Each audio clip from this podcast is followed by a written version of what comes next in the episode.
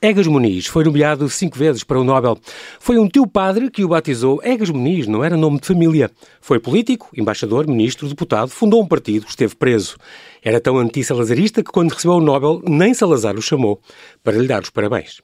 Dizia que os homossexuais eram seres inúteis que precisavam de ser curados desse vício. Teve uns pacientes famosos. Fernando Pessoa foi vê-lo porque tinha medo de enlouquecer.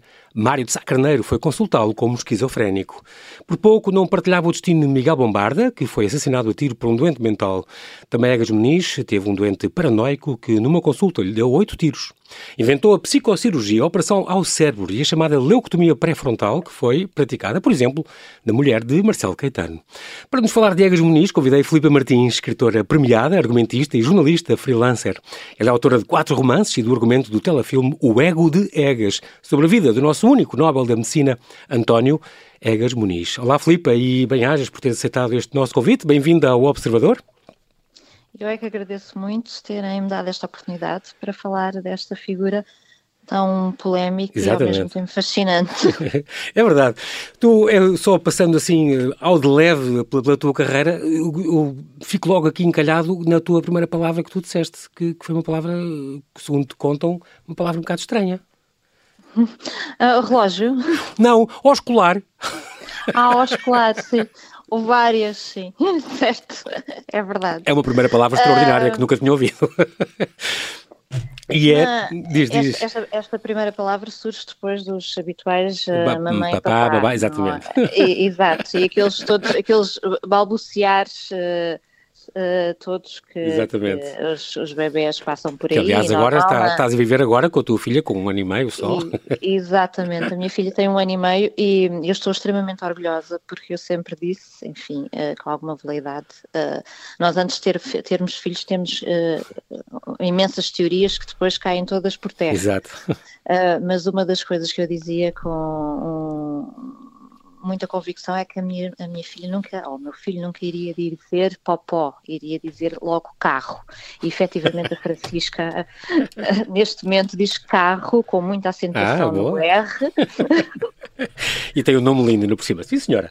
Uh, tu também, é muito curioso também, este, este, mas isto é um problema que nos leva ao Eduardo Sá e ao, e ao Proxino na resposta. Mas sim, voltando atrás, eu sempre tive um, um certo fascínio por por uh, palavras uh, estranhas e diferentes. É. Provavelmente não faria ideia do que, do que significaria. palavras, adorava as palavras. Tu, uma, uma, frase tua, sou o meu instrumento, são os meus pincéis e a minha tinta, o meu barro. E adoravas cozer textos também, o que é uma coisa, uma expressão engraçada que tu, que tu usas desta profissão, que, que é o modo de estar, como tu dizes, da escritora.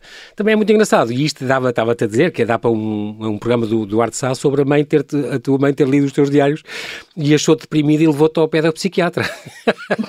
que depois Sim, recomendou livros, vá lá, isso, nisso estou de acordo.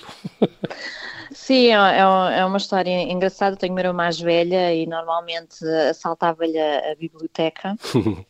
E um dos livros que li, provavelmente antes do tempo, mas uhum. uh, foi o Diário de Anne Frank.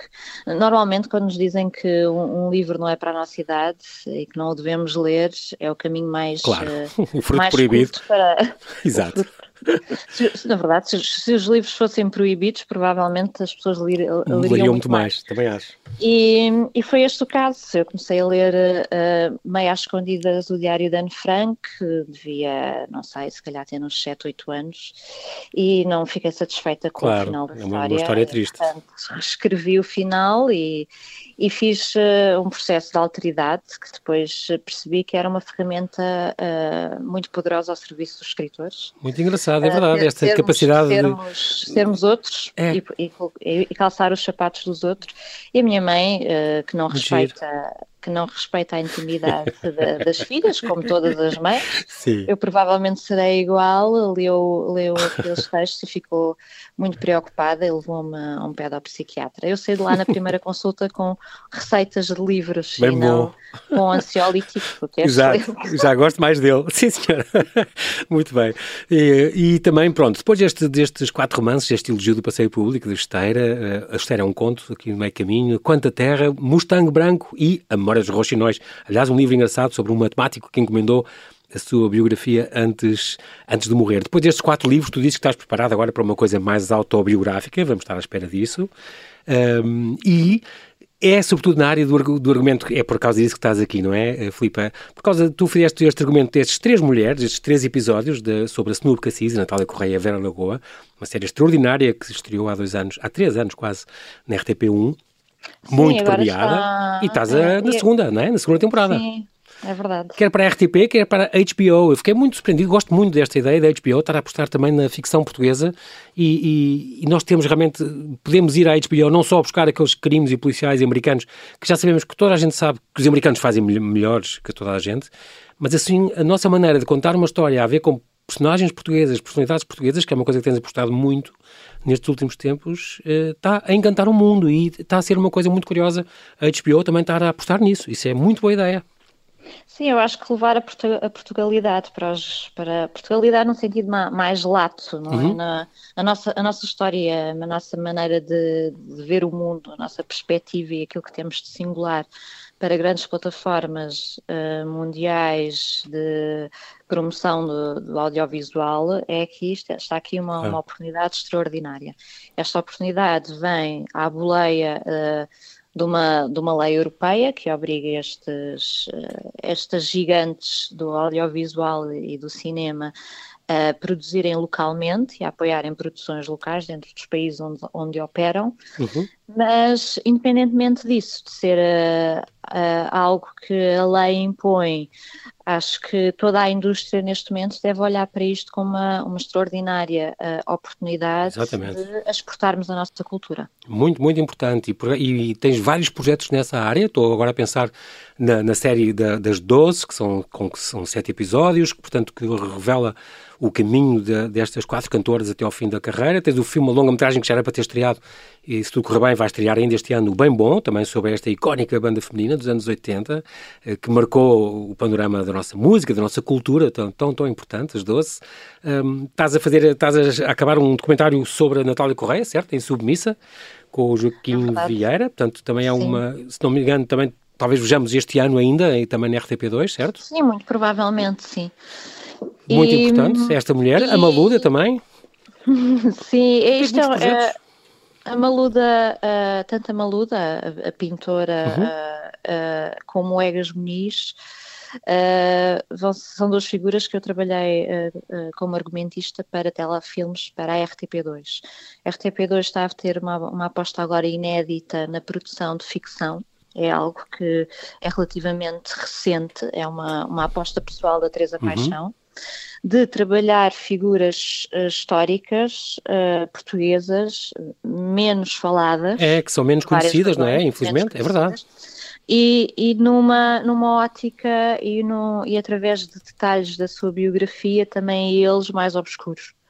Por exemplo, no caso da Maluda, um, que, que está nesta fase uh, em pré-produção e vai ser uh, gravada esperemos nós, uh, depois de passar esta fase de confinamento. Uhum. Um, o, o, ponto de partida foi o facto dela ter vencido, ela que era pintora e é conhecida pelos, uhum. pelos famosos telhados de Lisboa, exatamente, exatamente. as janelas de Lisboa. E os iolete, é, tem assim umas coisas, não é? As janelas, é verdade, é muito, muito curioso e, aquela imagem de marca é, dela. Tem essa ligação à, à, cidade, mas ela venceu um prémio internacional bastante uh, importante uhum. de selos ah. porque ela pintou e teve uma colaboração muito grande com o CTT. E a, e a RTP2 quis partir desse detalhe da biografia para contar do ponto de vista de ficção um, esta figura e dá-la a conhecer. Incrível. No caso do Egas Muniz, uh, do nosso Prémio Nobel da Medicina e único, um, o ponto de partida foi um atentado que ele sofreu e, e do Exatamente. qual saiu miraculosamente vivo. Uh, levou, levou oito tiros, como, como disseste no, no início do programa. O oitavo uh, de raspão no abdômen seria provavelmente fatal. Uh, não tanto de um paciente chateado, mas uh, de um tipo que uh, era egoico, que queria, que tinha como desejo de vida matar alguém famoso. E na altura o Egas Muniz uh, era uma figura que abria as páginas dos jornais, portanto foi, foi a vítima Incrível. escolhida. Passou-se em 39, 1939, um, com este, com este engenheiro agrónomo, não é? De 28 anos, que, que ele dizia que era paranoico.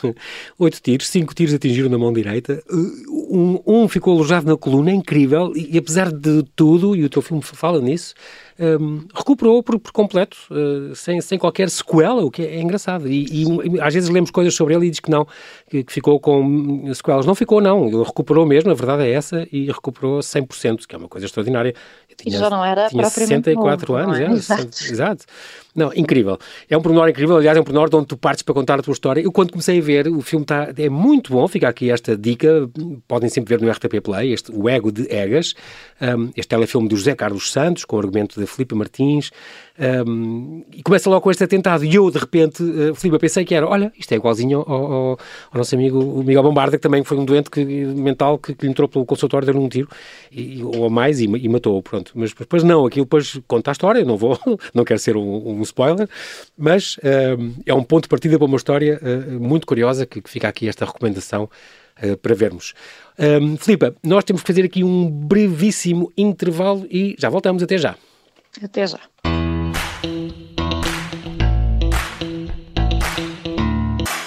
Estamos a conversar com Filipe Martins, escritor, argumentista e jornalista que escreveu o argumento do telefilme O Ego de Egas sobre a vida do nosso único Nobel da Medicina, António Egas Muniz. É muito curioso porque este homem, eh, já sabemos que este convite então surgiu por causa da RTP2, estar a fazer estas biografias de portugueses importantes, mas poucos, eh, pouco conhecidos. Um, e, é, e, é, muito curioso porque, ao mesmo tempo, Filipe, vendo os teus trabalhos, um, eu noto muito que tu és uma pessoa que gosta de personalidades complexas. E, e, personagens polémicas dão sempre boas biografias. E tu gostas de pessoas uh, assim, que não sejam a duas dimensões, uh, bidimensionais, não sejam. Não sejam uh, bons ou maus. É. ele tem. O, o, eu acho que o Egas Muniz, e do que eu também li dele, tem uma figura. É um, tem um lado luminoso, mas também tem um lado escuro. É uma figura com um feitio, acho que era complicado. Um, mas vê-se que é uma pessoa que te atrai, porque atraiu de certeza para fazer esta biografia por causa disso. Tem um, não é totalmente bom, nem totalmente mau. E o teu, o teu um, quiseste fazer um retrato que nem fosse nem laudatório, nem incriminatório. Portanto, isso foi uma, uma coisa bastante conseguida. Sim, apesar de ser, de ser uma ficção, eu tentei uh, ser justa com o personagem. Eu acho que uhum. uh, foi esse um, um dos meus principais objetivos. E, e olhar para trás uh, pelo óculo do tempo é sempre um olhar deformado, não é? Nós temos tendencialmente, se, se avaliarmos comportamentos ou condutas do passado à Exatamente. luz dos valores de hoje, vamos sempre cair em anacronismos, claro. é, é, inevitável. Portanto, naturalmente que Egas, Egas Muniz tinha uma personalidade extremamente forte, provavelmente nunca conseguiria ter feito os avanços científicos que fez se não tivesse essa autoconfiança desmedida que uh, tanto Exato. serve para o pior como para o melhor. Uh, eu, eu gosto muito de uma frase de Tolstói que diz que as melhores, uh, as melhores histórias não são entre um bom e um mau, são entre dois bons com as suas próprias razões. Exatamente. É? Com as suas razões intrínsecas. Não era muito que... líquido, era muito, não é? Muito fácil, não é? Era, era... era tudo muito é. preto e branco. Exato. E, e uh, eu achei muito interessante uh, algumas pessoas que não que tinham verdadeira, uma verdadeira antipatia pela figura do Egas Muniz chegarem ao final do, do filme e conseguirem compreendê-lo não se trata de, de aceitar Sim. ou de desculpabilizá-lo. Não é, não é fazer um juízo de valor, é, é perceber. Exatamente. Exatamente. Percebê-lo no, no, seu, no, no, seu contexto. Uhum. E isso naturalmente cria empatia com aquela figura uh, e um, o, o, facto de o, de o, conseguirmos compreender. E um, eu concordo contigo quando dizes uh, que o Egas Muniz tinha esse lado apolíneo e depois um lado mais noturno. Isso viu-se, por exemplo, nas suas descobertas científicas. Uhum. Ele ganhou o Nobel da Medicina à, à quarta, Uhum. Uh, depois de ganhar o Nobel, ainda foi mais uma vez, foi uma quinta nomeado. vez nomeado, uhum. perdeu, uhum. sim e com um procedimento que se chama a lobotomia, vulgarmente, uh, foi conhecido vulgarmente por lobotomia, uhum. um, porque depois foi importado para a América e na América deram, deram este nome. Uh, e, a, e, a, chamada lobotomia, que depois foi vulgarizada em, em alguns, uh, em alguns filmes muito conhecidos, nomeadamente o Voando sobre um Ninho de Cucos, Exatamente. parte do nosso imaginário fílmico. É? Exatamente. Uh, era um procedimento extremamente invasivo e, um, e que tinha consequências irreversíveis para os pacientes. Não é? Tratava-se de cortar de amputar uma parte do cérebro uh, e de alguma maneira tornar uh, pessoas uh, mais violentas ou mais instáveis em seres apáticos e despersonalizados. Uhum. esta invenção, que foi revolucionária para a época, naturalmente, porque os hospitais debatiam-se com os chamados incuráveis, são, eram pacientes uh, violentos, com uh, tendência para serem suicidas, uh, com os quais não se sabia lidar à altura, porque não existiam os fármacos químicos Exatamente. que, os psicofármacos. hoje em dia. Exato. e essas pessoas não tinham propriamente uma saída. É? O sistema não sabia o, sim, que, o, que, uh, o que, deveria fazer com Portanto, eles. Enchiam aqueles hospícios, não era? Ocupavam camas e enfermarias inteiras uh, com aulas, às vezes nas caves, escondidos, porque não havia nada a fazer. Exatamente. E eram, e eram sujeitados às, às uh, não, não vou dizer, não vou dizer experiências, mas pelo menos aos, tratamentos Bem, incríveis. mais incríveis, mais incríveis, incríveis. É? Oh, oh, oh, oh, Filipa, eu estava aqui a ver só alguns, e é porque há pouco tempo também tive uma, uma convidada que também falou disso por causa do Hospital Bela Bombarda e de um livro que ela, que ela escreveu sobre isso, uh, e que era incrível o que eles faziam, uh, sanguessugas em redor da cabeça, davam banhos quentes e frios alternados, aqueles duches, aparece também no teu filme, injeções sim, com leite. Injeções leite uh, os psicofármacos só apareceram na década de 50, não é? Portanto, isto é, estamos a falar antes. As cadeiras, ideia, as cadeiras levavam-nas. O que eles faziam não, não há descrição. Sim, sim, é, exatamente. A ideia era, no fundo, canalizar a atenção do paciente para uma, uma dor uh, física para que eles esquecessem, no fundo, da, da, da chamada dor psicológica, daquilo Exatamente. que efetivamente os, os uh, maniatava. Isso é impressionante e, portanto, foi uma revolução. Na altura, então, foi completamente. Eu, como tu dizes, já às tantas no filme, ele às tantas venceu o, o, Nobel. Tu dizes que ele venceu o Nobel pela, pela, invenção errada e pelas razões erradas, está bem, mas, é. à parte disso, este procedimento, e tu também dizes isso, foi um bocadinho. Uh, diz isso numa entrevista. Ele, ele ganhou o Nobel porque aquilo libertou, e é verdade, de gente que voltou para casa apática, mais calma, portanto, já sem aqueles ataques, não é? Sem aquela violência, e porque libertou, uh, puseram, ou então iam para enfermarias normais, ou, ou, portanto, em todo o mundo Sim. Eh, isto foi usado porque havia realmente as, um grande as, alívio. As razões, as razões pelas quais o Egas Muniz venceu o Nobel foram principalmente razões económicas. Uhum. Porque uh, este tipo de pessoas causavam uh, um grande impacto no orçamento da saúde ao nível claro. dos Estados. Portanto, uh, a partir do momento em que eram pacificadas e se tornavam inofensíveis, podiam ser devolvidas claro. às suas origens e isso deixava de ser uma preocupação do Estado. Enfim, esta razão é nobre. Não é, mas o que, o que havia antes também não era o ideal. Mas uh, a verdade, e quando tu dizes que eu, que eu uh, defendo que ele ganhou o Nobel pelas razões erradas e pela, e pela invenção errada, de facto é, é, esta, é essa a minha opinião. Uhum. Porque antes desta, ele tinha inventado a angiografia cerebral. Portanto, este método diagnóstico que, que, que consegue ver e, os tais canais, os tais, os tais GPS do cérebro, né? por onde é que passam. É, exato. é uma espécie de Google Maps do, Exato, do cérebro, e portanto é? consegue-se, que era a grande, o grande problema, era descobrir onde é que há tumores, onde é que há aneurismas.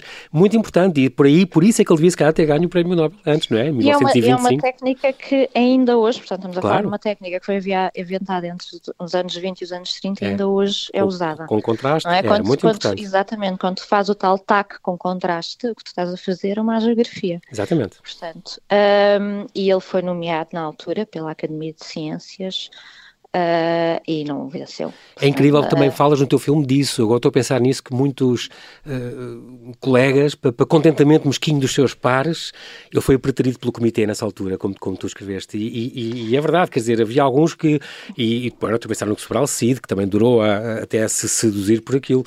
Ele teve um ou dois aliados e teve muita gente contra. Ele também dizia que. Sim, sim, sim. É? Daí, daí eu dizer que só o facto de ele ser teimoso e ter um, uma enorme autoconfiança fez com que ele conseguisse no contexto de Portugal daqueles anos, em uhum. que uh, a evolução da ciência não era uma prática uh, em Portugal, não era, não havia uma aposta efetiva na investigação científica, exato, investigação científica, portanto ele era olhado com desconfiança, não é, por, por toda a gente. Sim, não só pelo seu posicionamento político, mas uhum. também pelo pelo seu estilo e pela ambição que tinha.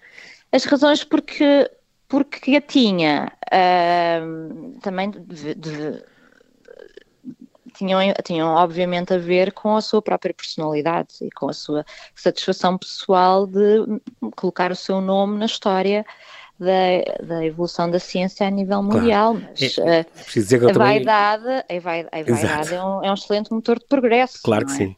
Ele também ele começou já esta investigação muito tarde, ele já tinha mais de 50 anos, não é? Depois de começar a, a, esta, estas investigações. Eh, eu, eu, estava aqui a lembrar de uma coisa também que, que é impressionante, a, a Filipa.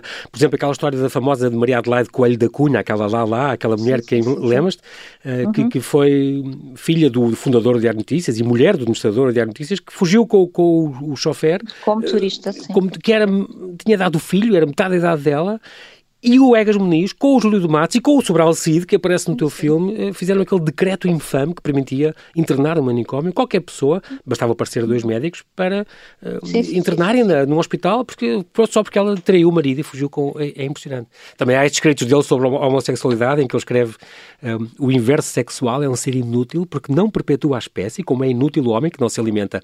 Precisa de ser curado do terrível e indecoroso vício para bem da sociedade. Era a obrigação profissional dos médicos fazerem tudo para libertar libertar tais infelizes da maleita. Portanto, não é? Tu fazes isto no teu livro também, mas também começas o filme, começas o filme ele... com esta citação do, do Lobo Antunes, que diz, não é? Que as, pessoas têm, as coisas têm que ser vistas dentro do contexto, não é? Da, da época, e é muito importante isso. E ele defendia o, o aperfeiçoamento eugénico da raça, Exatamente. que era uma coisa que, que os nazis depois defenderam claro, claro, uh, claro. de uma forma acérrima. Exatamente, com as consequências que a gente uh, sabe, não é? Claro. Naturalmente, ou seja, ele defendia que o Estado devia eliminar, por exemplo, a capacidade de, procriação de pessoas que tivessem doenças degenerativas, que tivessem doenças impedir que os, tais, que os tais incuráveis procriassem, exatamente. Exatamente. Ele escreveu isso, é impressionante. Uh, e também foi um grande defensor, ele era uma lança em África, nessa altura não se fazia investigação científica cá, e ele realmente um, escrevia, mas sem, sem isto a ciência não avança. Uh, podíamos estar a fazer experiências que alguns consideravam injustificadas, mas se essa doutrina fosse avante, como ele escreveu, nunca haveria progresso científico. A ciência não evolui sem sem riscos. Portanto, foi realmente um, um, um lutador uh, nesse campo e inventou este, o, o leucótomo, por exemplo, que é esta, esta agulha que consegue penetrar pelo, pelo crânio e, e, cortar bocadinhos de massa branca, massa uh, do, do cérebro. Portanto, isto é, é um grande, uma grande invenção e podia, podia ser muito importante. Foi muito depois complicado porque nos Estados Unidos transformaram esta leucotomia numa lobotomia e aí já era mais eh, como eu vi depois no documentário, já é uma coisa mais detalhe, cortavam grande, grandes quantidades e, portanto, Não, era, era, faziam um em todo lado. curiosos. Um, Sim. Se, se, se olharmos para, para, o número de intervenções que o Egas Muniz fez, uhum. uh, ele, não, ele não tratou mais de 20 a 30 pacientes. Uhum. Isto depois foi feito aos milhares nos sim, Estados sim, Unidos. Sim, sim. Só o Walter Friedman, havia... por exemplo, fez centenas no consultório dele. Havia outro senhor havia... médico que tinha o, o lobo, fazia em série nas salas das pessoas. É impressionante isto. Portanto, não admira também esta má fama, uma, não é? Se tivesse uma criança um pouco mais agitada... Chamavam uh, este médico? Chamavam este médico e cortavam parte, parte não do é cérebro ao, ao teu filho com uma leveza. Sim, assustadora. Não, não... Assustadora. Impressionante. Sim. Também vi um documentário do Thomas Behrens, tu viste, sobre, sobre o Egas Muniz, onde, sim, onde sim, conta o, a mulher do, do Marcelo Caetano, a Teresa de Barros Caetano, e ela morreu em 71, que fez uma, esta tal leucotomia. Ela morreu faz agora precisamente 50 anos, exatamente 50 anos e que uh, fez esta, esta também tinha, sofria de grande, grande depressão. A filha dela, Ana Caetano, conta que ela tinha uma neurose depressiva, fóbica, obsessiva histérica. Coitada, sofreu isto tudo, fez depois esta operação uh, e depois o Marcelo Caetano anunciou na televisão ainda, estamos a falar em, em, nos anos 60 e tal, que ela tinha morrido uns anos depois. Teve um ano ou dois bem, voltou a tudo normal e depois, ainda hoje falei, uh, Filipe, eu conheço um, um, neto dele, que ainda hoje falei com ele, que me contou isso. A, avó, íamos sempre visitá-la à cama, mas houve uma altura em que ela depois esteve cá fora outra vez e já estava connosco todas as semanas e, e tal, mas depois decaiu até, até depois morrer. Um ano e meio durou essa, essa fase de euforia de que, que teve quase curada, não é? Mas depois isso é uma coisa ainda hoje muito complicada. Ainda há muita gente que, que ainda, ainda circulam abaixo assinados mundialmente para ser retirado o Prémio Nobel sim, sim, da sim, Medicina, sim, certo? Claro.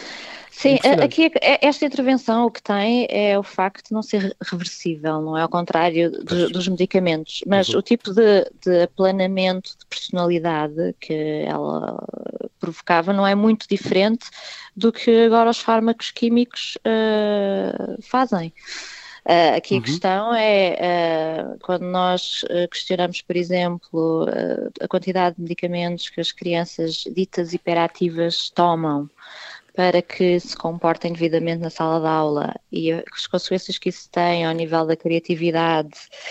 E, e, há, há também muitos estudos que têm de ser feitos sobre a forma como nós estamos neste momento a utilizar os químicos para, como inibidores de personalidade.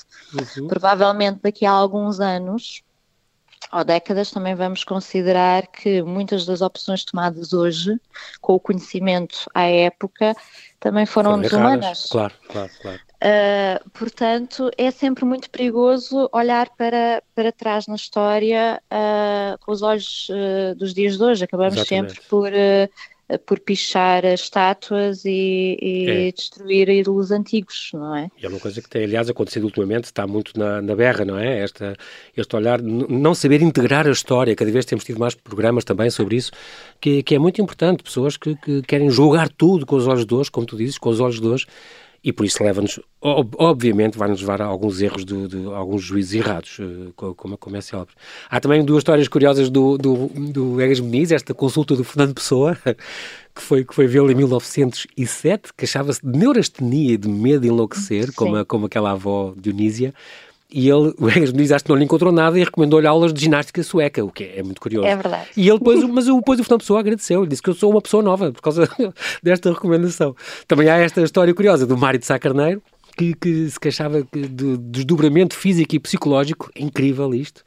E, e, ele disse, não, também não, não encontro nada, e, e, disse, olha, você parece uma pessoa que eu li num, sou com este poema que já comentei, que é um esquizofrénico. E ele disse: Olha, o, este poema fui eu que escrevi, era incrível. eu que escrevi. É incrível. Sendo que o Egas Muniz uh, era, por exemplo, muito amigo da Cheira de Pescoais e um, adorava a doutrina saudosista. Portanto, uhum. que. E, e, eu estive na casa, museu. Em Avanca. Uh, uhum. Em Avanca. E, e, é, e é arrebatadora a biblioteca uh, dele, totalmente preservada, as primeiras edições que ele, que ele tem. Uh, os, os livros que ele efetivamente leu, porque ao folheares tu vês Foi usar, as foram usados. vês os sublinhados. Ah, Uh, a marginália. Portanto, muito uh, ele tinha uma ligação muito, muito estreita com a literatura. E, uh, e, com a arte em geral, não é? Tu, eu não estive em casa dele, tu tiveste, também tinha Silva Portos e Columbanos e, e ele colecionava sim, também sim, arte sim. e porcelanas sim, muito sim, boas. Sim, sim. Deve ser uma casa muito gira de visitar também. Sendo, sendo que era sempre muito. Uh, valorizava principalmente a, a pintura representativa. Uhum. Isso, uh, tudo que tudo que fugisse a esse tipo de, de, de pintura tudo mais fosse mais abstrato, mais, mais em comunhão com a natureza uh, e com as formas, já, já lhe parecia desviante. Mas, mas, por exemplo, uh, ele tinha lá o Quarteto Alexandria na, na língua original sublinhado e anotado. Incrível. Portanto, eu, eu leu de ponta a ponta. Do Darrell, sim, em inglês. Exatamente. Incrível. E, um, e, era um homem extremamente é culto e, e, e, escrevia, escrevia em português como escrevia em francês, como escrevia em inglês. E, Tem, portanto, ele é ensaísta também, ele fez um ensaio sobre o Júlio Diniz e a sua sim, obra, sim. escreveu também Confidências de um Investigador Científico, A Nossa Casa é outro romance dele, um, uh, muito curioso. Em que, em, que, em que vai um bocadinho às suas memórias, sim, de infância. Uhum. Porque ele foi, eh, ele foi educado por um tio padre uh, próximo. Tal ele que viu... mudou o nome. Exatamente. Ele, ele era viu... Rezende, não é?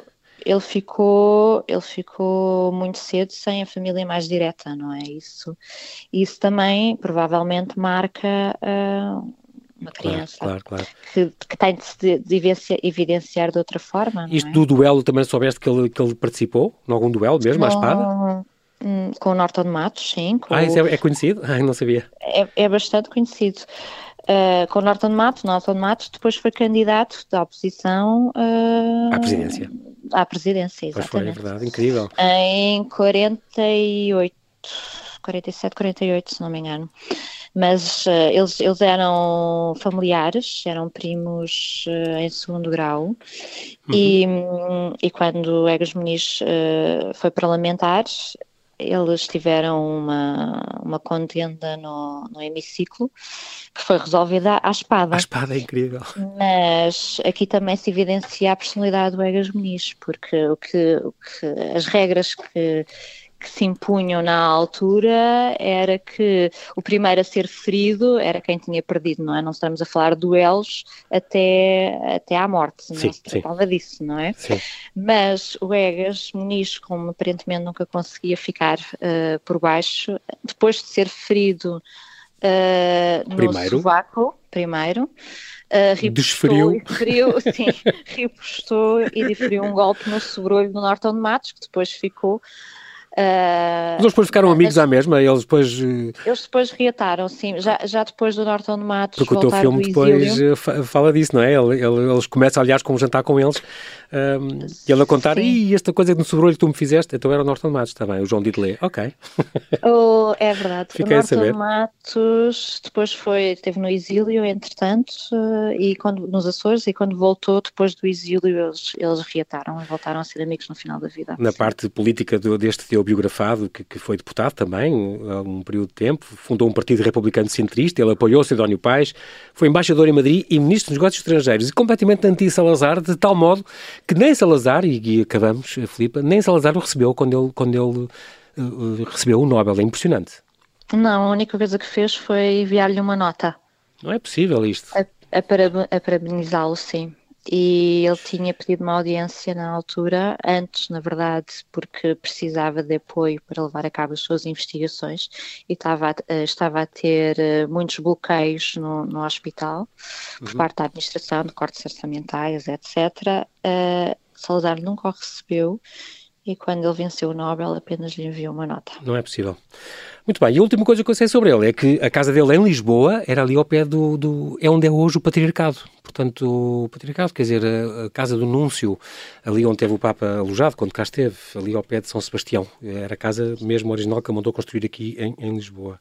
Sim, sim, não era muito longe do, do do consultório dele, porque exatamente, ele também dava. Hum, ele, ele ia a pé normalmente para o. Muito bem. Ficamos então com esta, com esta dica, Filipe, quero-te agradecer. Fica esta a dica deste filme para as pessoas não uh, verem, que, que, vale a pena, este O Ego de Egas, o telefilme do José Carlos Santos, com o João Lagarto, a Ana Nave, o João Jesus, o Virgílio Castelo, o Guilherme Filipe e a Inês Castelo Branco, o João Didelé, que estreou dia 31 de dezembro do, do ano passado não perderem este trabalho de argumento da Filipa Martins. Filipa, quero-te agradecer a tua disponibilidade em falar dos observadores. Boa sorte nos teus inúmeros projetos. Muito Espero que corra bem esta segunda temporada das Três Mulheres e sobre a vida das doces e nessa altura voltamos a conversar. Boa? Claro que sim. Fica combinado. Muito obrigada. Vá, até, até breve. breve. Muito obrigado. Mantém-te segura. Obrigado.